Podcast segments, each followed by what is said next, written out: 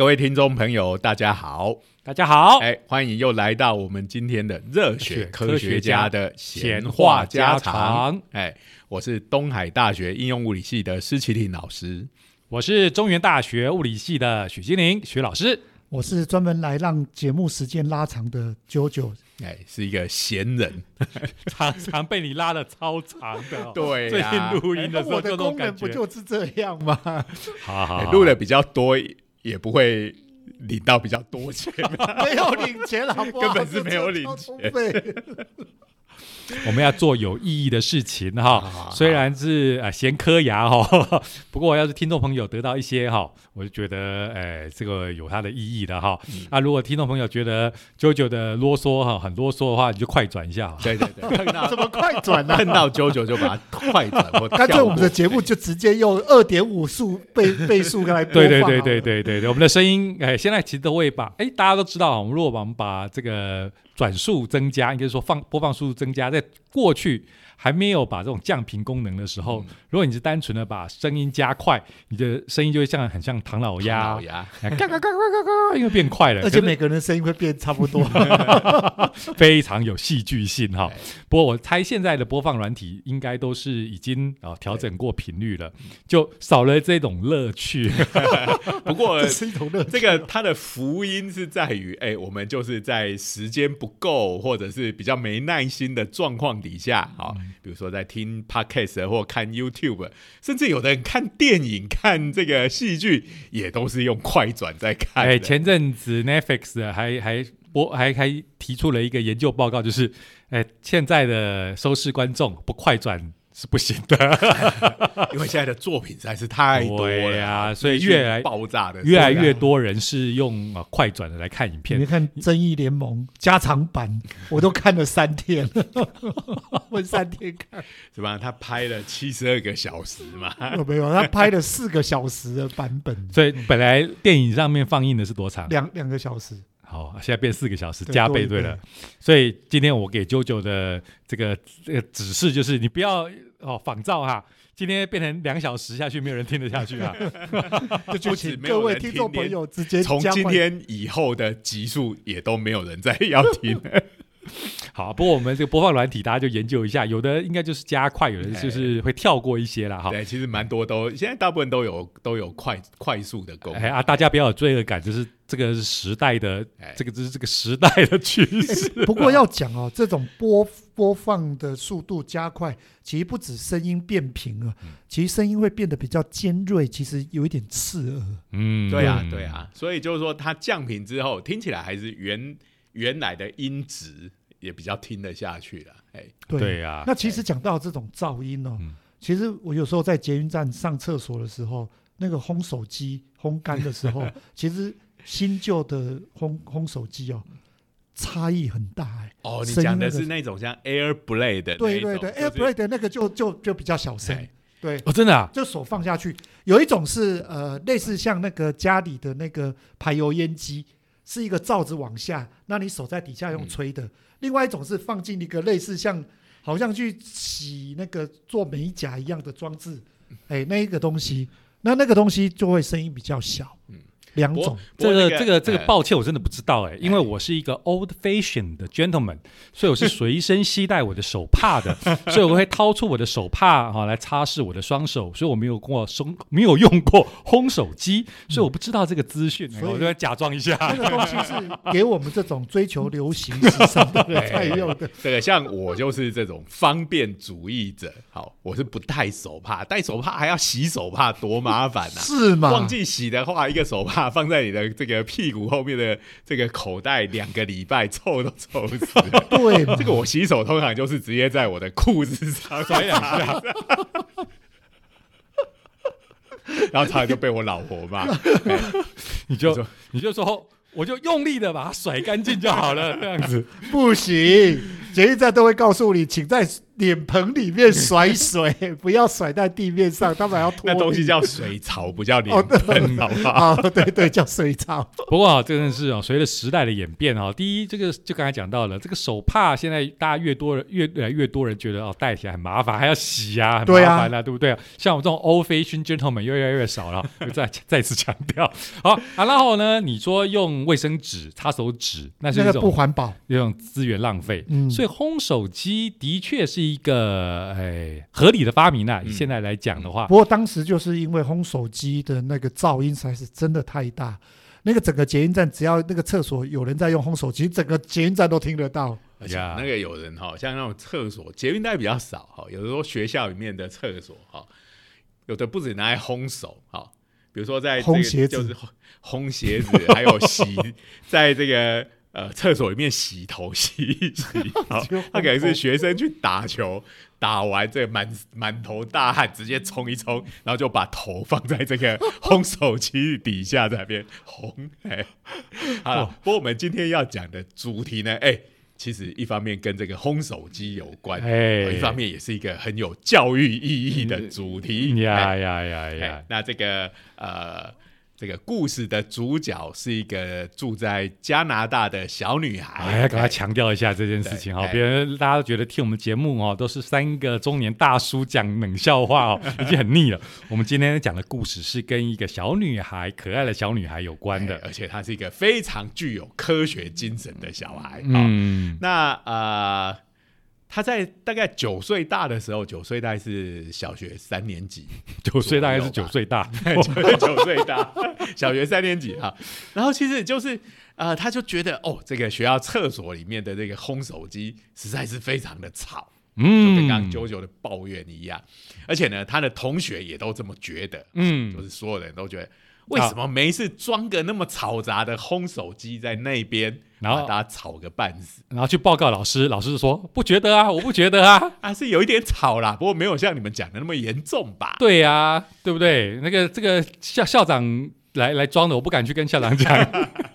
不过这个老外有时候对小朋友的意见，有时候也挺重视的。哎，对他们这才是好。大概不会像我们对这样回们就会说哦，好，那这个事情我们有必要调查一下，哎、嗯就去问了一下这个当初来安装这个烘手机的厂商，嗯，哎、这个厂商就说哦，有有有，我们都有按照按照国家标准哈，然后有做过哦，噪音测试，这个是在这个是符合国家标准的，嗯。所以应该是没有什么问题才对。嗯好那这个小朋友呢，当然就等于是，哎，我跟大人讲了半天，他都不理我，哎，但他也没有不理他，人家还是有去做了一些调查，只是说，哎，看起来是应该是没有这样的问题，所以他也不能要求这个厂商哈，人家已经按照合约把你装好，都验收了，嗯，然后哎，一切都有按照标准来行事，你也不能说他怎么样。这件事就好像有点不了了之，好，只是说我们这位小朋友，好，他拿起球棍把它打破。没有没有这样子啊、应该不是这样的故事结局啊、哎、这个就不是我们这个节目。如果是这样子的结局，我们可能就不会用它来当做我们这个节目的主题。是是是哎是啊，，对对对，哎对了所以对，这个呃，这个小朋友啊，他的名字叫 Nora，好，他就哎好。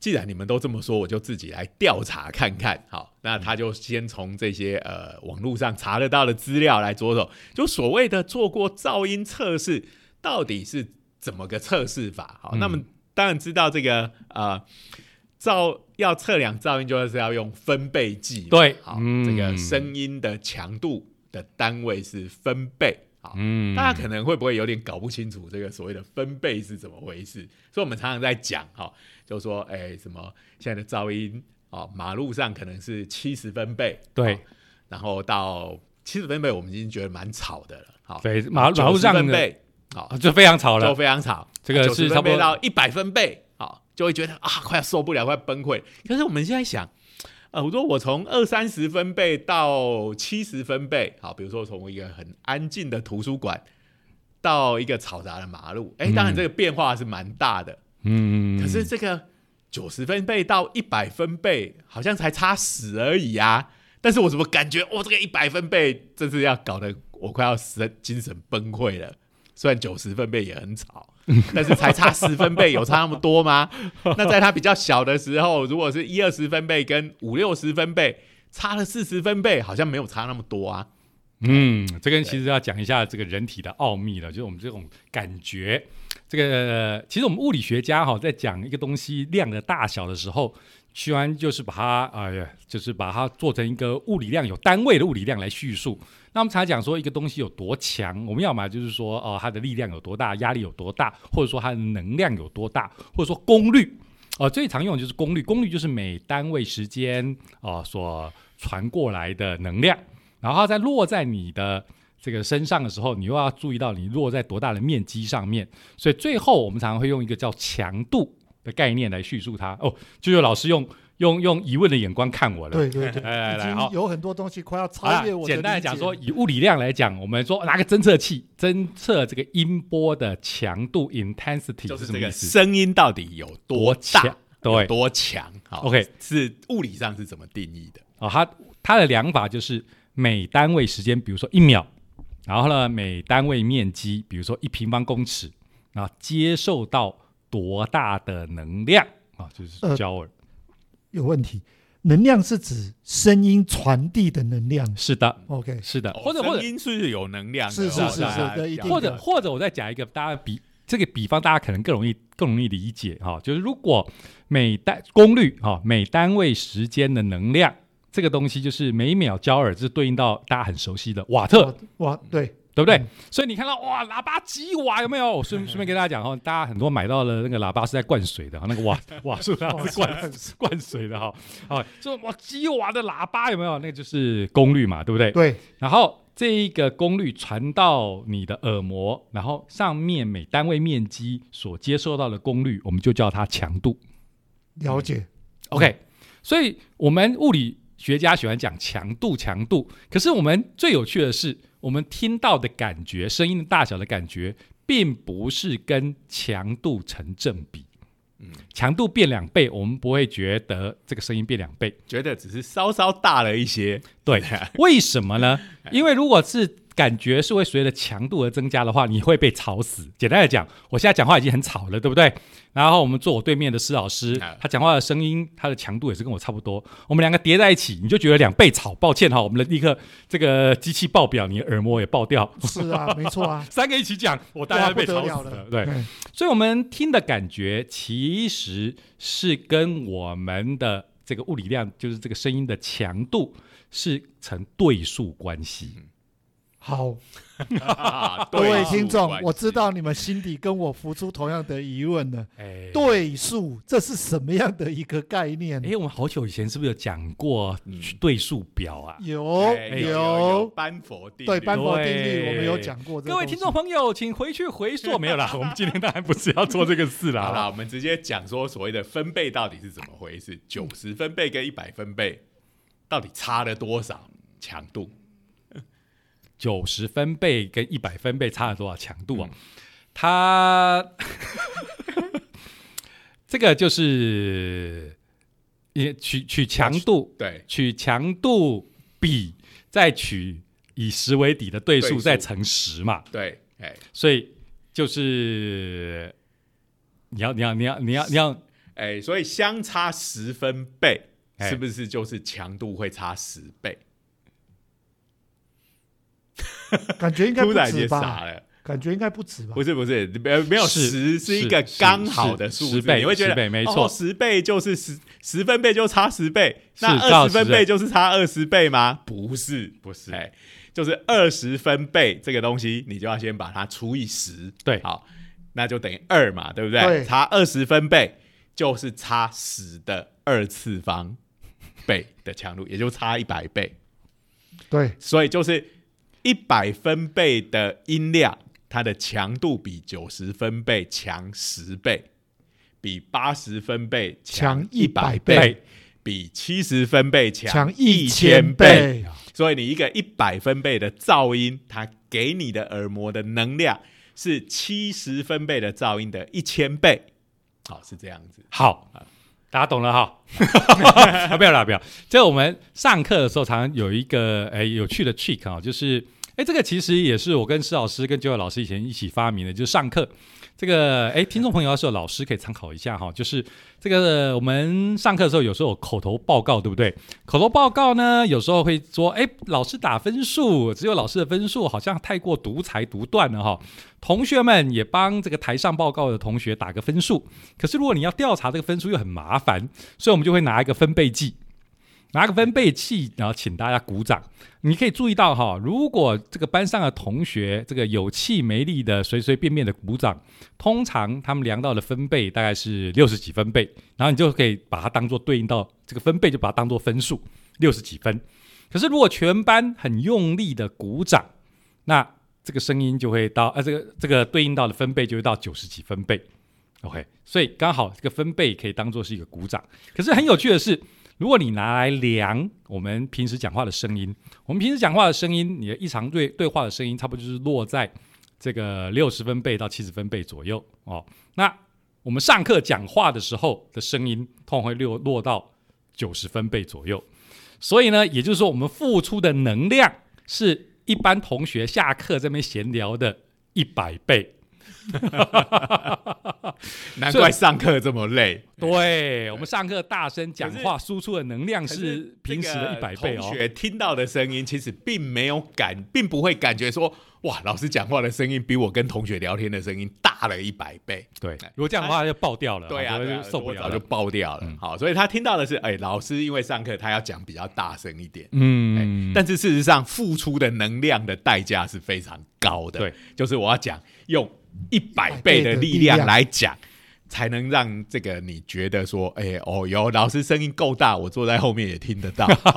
好，所以老师其实是很累的。对，好，这边再顺便啊，刚才数学讲太多了，大家听都混了。我顺便来讲一下，说自然上面为什么大家会这种感觉是取对数的？我们演化为什么变这样子？因为我们要感觉小的，也要感觉大的，我们要给给感觉这种轻轻的抚摸，然后呢，也要能感觉用力的，比如。我手拍一下，哇，这个冲击量很大。那个冲击量很大，你要让你的感觉不至于爆表，你要能感觉小的，也要感觉大的啊，却不爆表。你的方法就是取对数，对数是一个好方法，可以把很大的数字压缩。比如说十，你取以十为底的对数就是一啊。如果是说哦，十亿，哇，十亿好大的数字哦。可是，一样，你用十为底去。取对数的话，它只是变成九而已了。对，所以一到十亿就被压缩成一，哎，十到十亿就被压缩成一到九。对，所以我们人类的感觉就是用这种方法让让它哎压缩了外面环境非常广泛的这个信号的强弱范围。嗯，所以也就是说，这个十分贝跟一百分贝的。这个声音它的能量差就是刚刚讲的十亿倍。哇，因为它差九十分贝啊，九十分贝除以十就是九，那就差十的九次方，好是十亿倍，好，所以这个大家对声音的大小跟它的能量之间的关系就大概有一个概念。好，回到我们的小女生，哎，小女生，嘿，她就这个呃觉得不太服气，我们。小朋友每个都觉得很吵啊！好，那后来她去一查，就是说这个在安装烘手机的时候的这个标准，哈，是把这个呃分贝计放在距离烘手机安装的地方，呃十八英寸的。距离好，哎呀，真是有够麻烦的，用英寸哈。对啊，北美那边就是习惯用英制，真麻烦。哇十八英寸大概是多少？二点五四公分，十八大概将近四十公分左右。哎，手手伸长的，对对对，距离，人手伸长，人伸手伸下底下这个。对。那而且因为这个，大家在厕所有看到这个烘手机的高度嘛，好，所以其实它就是让我们很方便的把手伸到它的底下去烘手、去烘干。好，那啊，但是其实它呢是针对大人的身高，所以位置也是比较低一点点嘛，对，位置比较低，所以我们其实耳朵到这个烘手机的距离，好，就有点像直角三角形的斜边一样，又会比刚才那个十八英寸。四十几公分再更远一点，嗯，可是对于一个还没长高的小朋友就不一样，他靠过去，可能那个吹风口就是对着，刚好就是对着他的耳朵，所以所以他马上就发现这个问题，好是出在这个地方，好，那他就说，哎，那这样子我们不行哎，这个给小朋友用的这个烘手机，好，这个必须要在这个噪音的量测上面，应该要有不同的标准啊。嗯，那所以他首先第一件事情就是说，他要重新去量一下这个烘手机的噪音，对于小朋友的耳朵来讲，到底有多吵？好，那这个当然不是一个九岁小孩独立就能够做到的事情嘛。好，嗯那他就跟他的爸爸妈妈啊提出来，他觉得他想要解决这个问题。好，那这个爸妈呢也非常也很支持他，哎、马上就载他去买材料了。好我这材料的话，卷尺很简单，对但是呢，你要量声音的大小，你就需要分贝计嘛，对不对？哎虽然现在手机手机上面都有都有了那不过二零，哎，他这个做这个实验的时候，大概是在二零一六年开始做这个研究。好，那不过如果你要有这个量测的准确的话，可能还是还是要专门的分分贝贝计计。。哎对，哎，那呃，然后我最主要是家人能支持他去做对这个就厉害了。一个一个是要去买这些材料嘛，再来，因为他不会只量一间厕所啊，他的目标就是要把整个至少他所居住的那个社区附近，包括他的学校，通通都量一遍。哦，嗯，所以其实又要这个要能够在各地各个地方移动，这个当然也也需要靠大人的力量。好。成为都市传说会在厕所中出现的神秘小女孩，哎 拿着一张这个仪尺，器，这么在量吹风机的大小声，烘烘手机的大小声。对对对，哎、那这个一轰之下不得了哦。他其实总共量了四十四个烘手机的声音，好，然后这个实验，这个实验这呢蛮，厉害的，四十四个。哎、当然不是一天做完的哈，就要做一段时间。不过第一天做完实验，他爸爸马上就带着他去买了一副防噪耳机 哈，就是因为他爸可能在量的时候，顺便也把耳朵抽过去，哇，真的对小朋友来讲真的是非常吵哈。嗯那为了怕他在这个实验中这个耳朵这个听觉呃因此受损帮他买了一个防噪耳机来保护他的耳朵这样子。那这个四十四个这个呃烘手机里头哈、其实真的声音都有蛮多，都还蛮大的。其中最夸张的一个是有达到一百分贝这样子的等级，一百 分贝的话，就已经到了这种这种热门摇滚演唱会的现场那种等级的。所以摇滚演唱会这个大家不知道有没有去听过哈？反正这就流行音乐的演唱会，通常都是这个音响都是开到超大声的。哎、嗯那那个呃，像我们现现在这几个老灰啊，可能也快要受，可能会受不了这样子的声音了。哎、所以我们自己讲话都很大声。所以差不多，或者一个比方就是那种工地这边咚咚咚咚咚咚咚咚的声音，也差不多就是这种程度。所以看，这小朋友真的是挺辛苦的、啊。去上个厕所洗个手，就好像去听了一场摇滚 这个演唱会，或者而且还是在不嗨。对不嗨，然后又在或者是在工地旁边听那个打桩机对在那边打的声音。严格来讲，这个是听了这个十来分钟就会造成耳耳朵的听力受损对。对对，嘿所以这个是要特别小心，而且小朋友哈，顺便也可以讲一下，就是小朋友其实听到的声音又跟大人不大一样。呃，这个人随着年纪的增加的话，我们呃特别是高频音，我们听到了高频音的那个呃声音的感觉会逐渐的下降，所以。以前柯南有出过这个梗哦，对对对，这个就是所谓的这种我们叫把它叫做纹声哦、m o s q u i t o noise，就会叫做这个纹氏噪音。就是这个声音如果是高音频的，常常成人是听不到的，但是小朋友是听得到的。嗯如果大家有兴趣的话，你可以在网络上面找到啊、有人这个会做这个影片啊，或者说这种测试的这种呃相关的这种呃放出来的软体，然后就是从低音一路往高音，然后就可以测试你的耳朵大概是多少年纪。啊，我在上课的时候做这个测试的时候，我当然是最早听不到的，然后下面的。的这个同学们都会听到哦，就是比我更高音的声音。然后到了更高音的话，全班都愣在那边，因为大家都听不到，大家都不晓得是真正的这个是我们听不到了，还是他其实是唬你的，根本没这个声音。不过哈，其实现在的年轻人因为手也是手机的关系哈，很多人都整天戴着耳机，哦，不管做什么都戴着耳机，所以其实也造成了听力这个蛮早期就受损了。哎、所以这个也是大家要注意的事情。对哎对对，啊，那柯南那个梗大家都知道了嘛，就是反正就是有一个声音跑出来嘛，然后在场的柯南啊，跟他的那个小朋友啊，跟他愉快的小朋友都听得到啊，成年人都说没有啊，没有啊。那柯南这时候是算柯南的年龄，还是算工藤新一的年龄 应？该是柯南吧，就是因为他的肉体因为他的肉体 对对对对对对，肉体是小的啊，小小小男生，所以就听得到啊。金田一好像也有这个也有这个梗，就是呃杀人事件用哎不能爆梗啊，你又想说，图书馆里头所有的推理小说，很多推理小说前面第一页都会有这个人物介绍，就被人家在上面用箭头写了凶手、凶手、凶手，每一本都在第一页就把凶手标出。这个人是凶手。这个网络上也有啊，有人去旧书店买了这个以前的呃旧的柯南，翻开故事的一开始，那个人一登场就被就被前 前书主上面标的这个人是凶手。我想看到这个应该会造成杀机哈。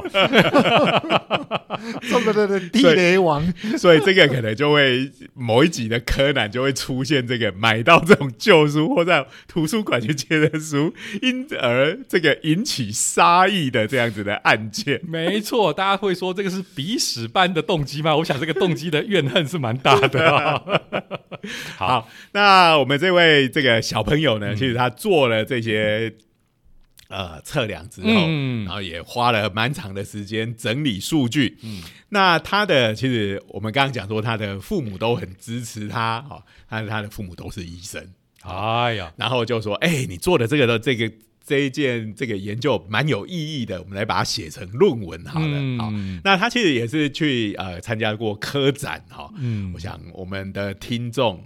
好，不管是自己也好，或者是如果已经是爸爸妈妈的，嗯可能也爸爸妈妈的话，可能现在正在为小朋友的做科科展展，伤脑筋啊。然后也呃，这个他去做这个科展也得了奖。好，我们这个有感同身受哈，因为我跟施老师小时候也做过科展。这个你还记得小学的时候做什么科展吗我？知道啊，方跟圆有什么不一样？哎 各位听众朋友可能有点好奇哈，就是我们小学科展，我跟施老师是一起做的哈，在我们班上一起做，应该整个班一起做的哈。，可是你也可以知道，号称整个班一起做这件事情，其实也是只有少数几个精英的同学在做。像我这种的，就是完全不知道这个是在做什么，比较像是在打杂的那一种。哎、可是哈，那个结果都是我们看了都很想吐槽的哈。那个要要研究方跟圆哈，哪一个在这个使用上面，我们人类的科技上实际上是有效的。所以呢，那个实验是做了一台小车子，大家记得吧？两台小车子，一台车子的话是方形的轮胎，另外一台车子是圆形的轮胎。然后呢，这台车子一台会跑，一台不会跑，所以证明了这个圆形的轮子的车子比较会跑。哎呀，这是一个大发现啊！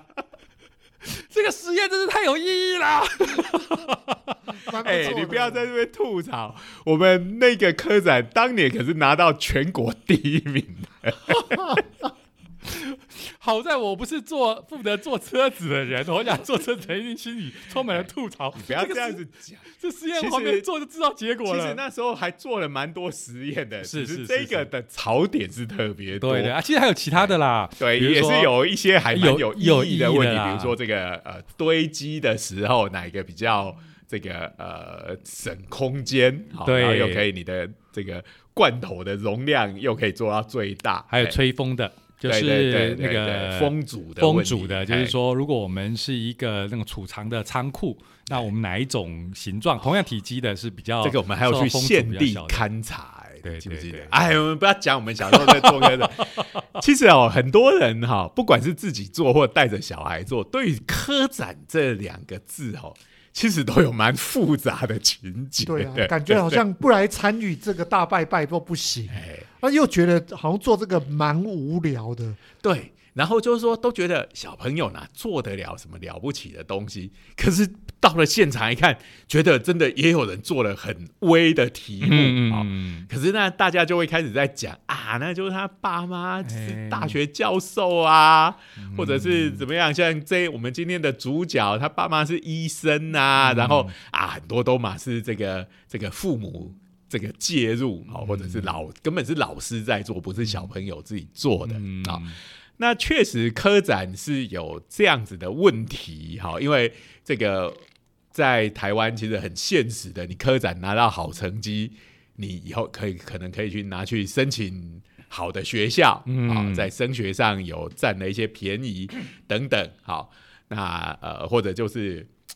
反正我们对于成绩这件事情是非常重视的，好，所以经常会有这样子呃一些比较对于科展一些负面的说法出现。好，那以今天我们讲到的这个，好，我不晓得大家是怎么看。好，诶，他的父母是医生，好，那大家如果是在台湾，可能就会觉得说啊。那这还不是因为这个有父母的帮忙，好，可是我们也想，哎、一个九岁的小女孩，是你没有大人帮忙，其实确实她是不可能做出什么很难呐、除非真的是天生神力这样子。哎、就是呃，别的不讲，他要四处移动，他要买器材，这个一定需要大人的帮忙。好，那但是在这个例子，我是觉得还蛮正面的，啊因为这个问题是他自己发现的，没错哎，对对小朋友来讲，这是他非常切身的问题，而且呢，这个问题可以想见，应该不是大人发现的，是这个小朋友自己发哎，现的。因为这这个高度，因为因为高度造成的噪音的不同这，是大人的盲点。还不止哦。嗯这时候外界的跟他讲说没有问题，我们是没有问题的。哎，对啊对。对啊，然后呢，你看看外界都一再的跟他 say no 的时候，他还坚持说，我我我自己感受到的是对的，嗯。所以他又开始的说服了他爸妈，然后陪着他去做了这么多的真正实地的调查。哎，所以其实这个蛮不容易的，嗯。哦，就是说，所以后来他自己呃说，在接受访问的时候，就说他在这个过程中学到的一个最重要的事情就是呃不要放弃，嗯，那因为他就是人家，而且大人也不是说随便应付他而已，人家还是去调了真正的资料跟法规出来的。好，但是这个都没有能阻止他。好，那他也自己去做这个研究，过程中当然是有很许多大人的帮忙，特别是他的父母，因为他的这个研究成果在科展得奖之后，他们还把它写成了论文，嗯发表在正式的学术期刊上面。那这东西一定是他当医生的爸爸妈妈啊，主要是他爸爸在写，因为这个论文有很严格的格式嘛，好，然后还有在跟这个审稿还有编辑的沟通这一部分，当然是大人得要出蛮多力气的，好。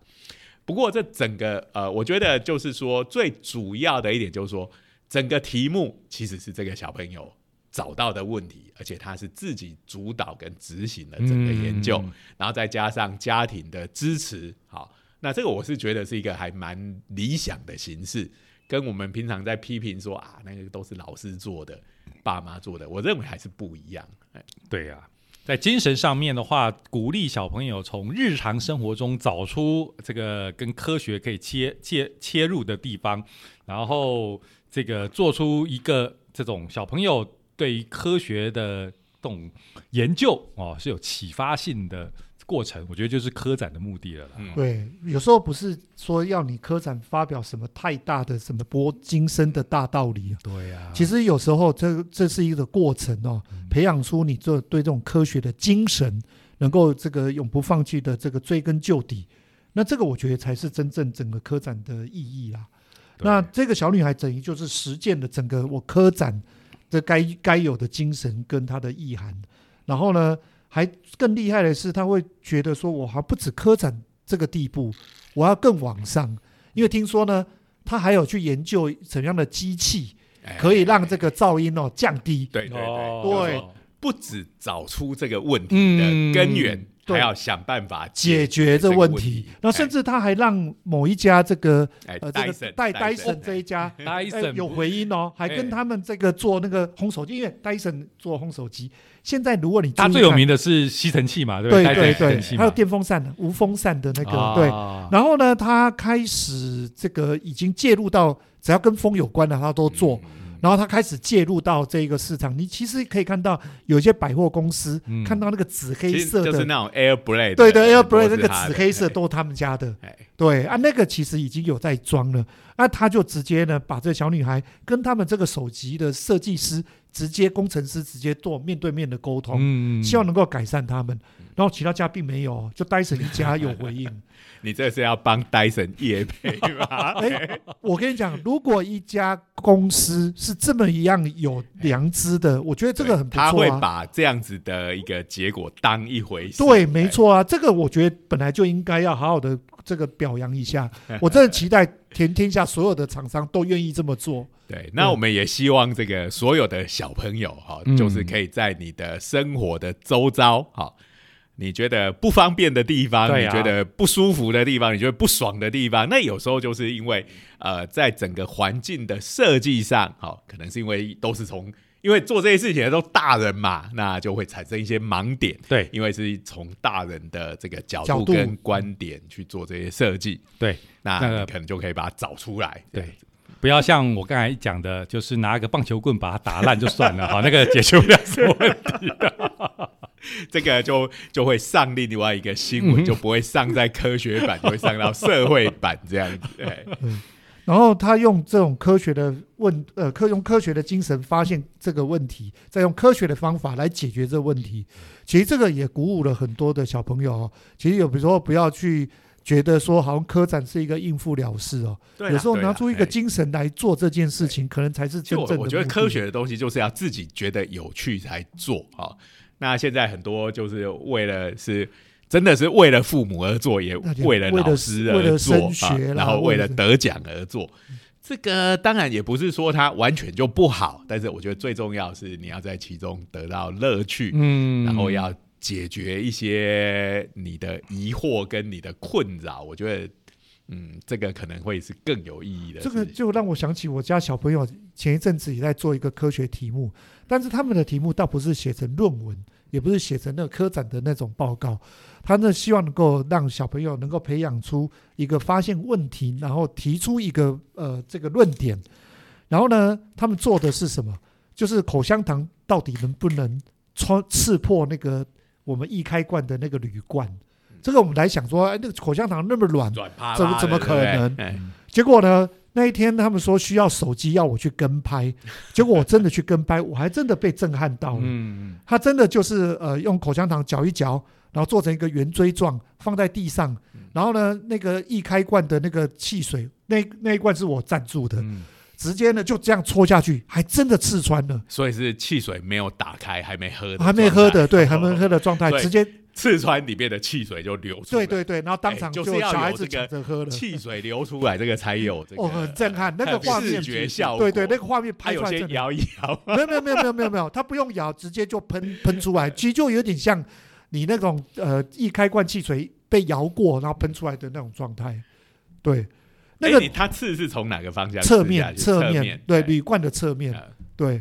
在网络上面也有一些这种呃相关的这种科学演示哈，有的我看过是用西瓜，不西瓜的话，大家会觉得不如一开罐硬嘛，对不对？对对，对，西瓜也是可以这样穿穿进去的，打下去的讲到这个，我就想到这个在《啾啾》的第三部里面，成太郎喝啤酒，那不不拉那个一开开罐。罐拉完，就拿一支原子原子笔戳底底下。我真不晓得他讲说这个梗是老还是不老。所以下次我们可以建议这个成太郎，好，成太郎，呃，他就是一副不良少年的那种对，打扮嘛，嗯所以嚼个口香糖也蛮符合他的形象。在这个他把自己关在这个牢里，然后嚼着口香糖，然后把直接就做口香糖拿出来做成圆锥，刺穿啤酒，在那边喝，人这样有比较好看吗？人家有无敌的白金之心了，还需要做这种事吗？可是欧拉欧拉欧拉欧拉只会把那一罐一开罐汽水给打烂而已啊，他们不会打开一个洞让大家喝。不过回来讲哦，刚才那科学原理的话，就是所谓的非牛顿流体嘛，啊，就是大家可能也有听说过，就是如果你要在水面上面行走，你可以做的事情就是在水里头 加所谓的淀粉，就是玉米粉。啊，就是 corn starch 啊，这个在国外有很多演示。然后你把它里头调调调调调，它就变很粘稠的。其实也没有到很粘稠，哎哦，就是变成一种有点黏黏的的这种液体。然后呢，如果你是轻轻的压那个液体，你会觉得它就是个液体。可是如果你是快速的拍打它，你会觉得哇好硬哦。那甚至你跳在跳到上面去行走，哦，你不能站着，你站着就沉下去了、哦。可是如果你在上面快速的行走，也就是说这种非牛顿流体，它的这个流体表现。它的这种粘滞度啊，它的那种形变啊，是跟你受到的外力的时间有关的。如果你的时间非常的短暂，那它表现出来就非常类似一个固体啊。所以刚才讲了，口香糖你咬的就是软软的，对不对？对。抱歉哈，因为你嚼嚼咀嚼的速度太慢，你就欧拉欧拉去去嚼。如果是你用超快的速度嚼这个口香糖，牙就会变成超硬，然后你的牙齿可能会断掉。断掉。对，就是因为速度的关系，速度决定了它的这种软硬度的表现，啊，这是非牛顿流体的一个大特征啊。这个突然间让我想到一个东西，就是那个呃那个呃，我有看过那个食品加工厂，他们是把鱼浆，嗯，然后在搅拌的过程当中，他们也是有讲过那个他们那个搅拌的那个棒啊，很容易毁损。就是因为它那个打得非常快的时候，其实那个整个的那个接近液体那种状况变得很硬，很硬，非常的硬。嗯，对。那甚至有人就是说提倡，就是说可不可以这个东西拿来做防弹？嗯，哦，防弹类的东西，就是因为你防弹的东西，你当然可以说哦，我就塞一个哎陶瓷超硬的装甲，对呀，在防弹。可是你在运动就很很不方便啊，对不对？所以你运动方便的话，就是啊，就是装这种非牛顿流体。那可是呢，子弹打在上面的时候，因为子弹超快的，对，它就立刻反应，它就变，立刻立刻就变硬。所以也有人哦提倡，可不可以用这个东西来设计哎相关的防弹？真的做出来了吗？有，不过还是在还在实验阶段。不过好像也没有说，哎呦，现在在做，可是好像说也没有这个胜过现在的这个防弹衣了。嗯，对，现在防弹衣的话，这种呃。高分子纤维其实已经有很不错的，就活动性也已经不错，对，达到很不错的防弹效果了哈。好，嗯，好，那今天我们是不是就大概就聊到这边？哈，也希望所有的小朋友哈啊，如果我猜我们这个节目听的应该都大人，都大人，或者是跟我们一样的中年 中年人。好，不管是。小朋友、大朋友，对，都要呃，我们保持的这个对科学的兴趣，没错。然后从你的身边发掘出一些有趣的问题，然后来研究它，来解决它，没错，是非常有趣的。对，特别是小朋友如果要做科展的话，好，就不要老是去问。我知道很多小朋友都会去问到老师啊，我们科展要做什么？对呀，这个。这个问题应该是你自己来提出的，不是老师告诉你的。嘿，没错，嗯，虽然我还是觉得这个轮胎应该 是圆的，从观察上面就可以看得出来哦。啊，不过刚才讲了，这个轮胎是放的是圆的哈。虽然我这边用力的吐槽它，但是把它实践出来的过程应该也是蛮有趣的哈。我觉得动手做做东西，永远是一件值得鼓励的事。对啊，那做完都会有一种高峰经验。那种感觉让你是完成了某一件很大的工程，嗯，会很高的成就感。那就希望大家都能够体会到这个科学的乐趣。嗯，那当然顺便在科展得个奖也是超赞。对对对。好，那最后我们还是一样，谢谢这个科技部科普计划的赞助。没错，好，让我们能够制作这个节目，也谢谢各位的收听。好，拜拜，下次见，拜拜。